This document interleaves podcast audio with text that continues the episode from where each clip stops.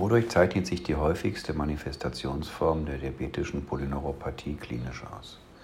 Die häufigste Manifestationsform einer diabetischen Polyneuropathie ist die distal-symmetrische Polyneuropathie, insbesondere im Bereich der unteren Extremitäten. Entsprechend kommt es zu einer Abschwächung des Trizeps-Surae-Reflex, zu Muskelparesen distal im Bereich der Unterschenkel und Füße und zu einem verminderten Vibrationsempfinden.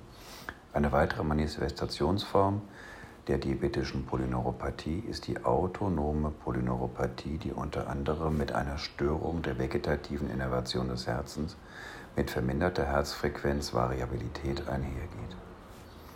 Bei manchen Erkrankungen des peripheren Immunsystems, zum Beispiel bestimmten Polyneuropathien, kann es Diagnost aus diagnostischen Gründen sinnvoll sein, eine Nervenbiopsie zu entnehmen. Welchen Nerv wird bevorzugt gewählt?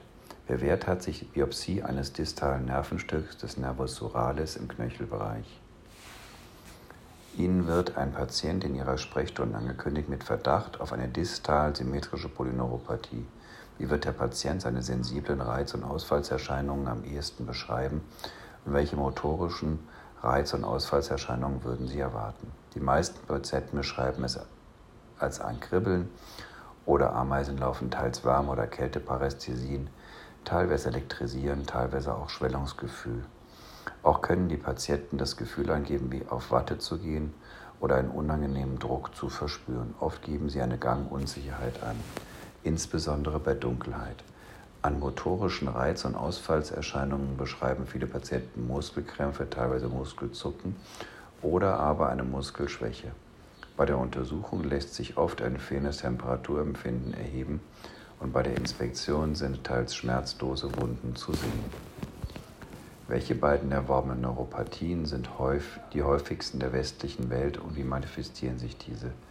Die diabetische Neuropathie ist vor der alkoholischen Neuropathie die häufigste Polyneuropathie in der westlichen Welt.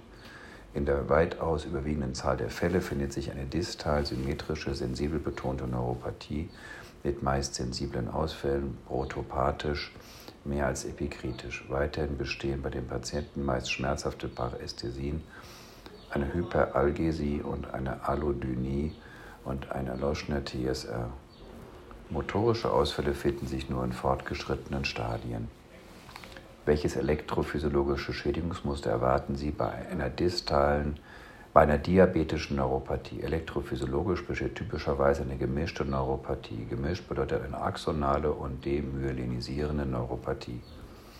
Die häufigste Form der Neu erworbenen Neuropathien, die diabetische Neuropathie, ist meist von einer autonomen Neuropathie begleitet. Welche sind die häufigsten Symptome, die hier zu erwarten sind?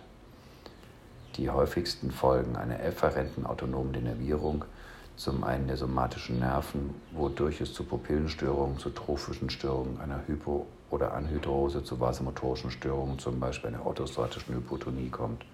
Durch das Betroffen viszeraler Nerven kann es zu kardiovaskulären Folgen mit Ruhe, Tachykardie, Frequenzstarre kommen, zu gastrointestinalen Folgen mit Gastroparese, Obstipation oder nächtlichen Diarrhöen. Weiterhin kann es im Rahmen der Denervierung einer gestörten eine gestörte Glukoseverwertung auftreten, urogenital können Blasenentleerungsstörungen entstehen, erektile Dysfunktion oder retrograde Ejakulation.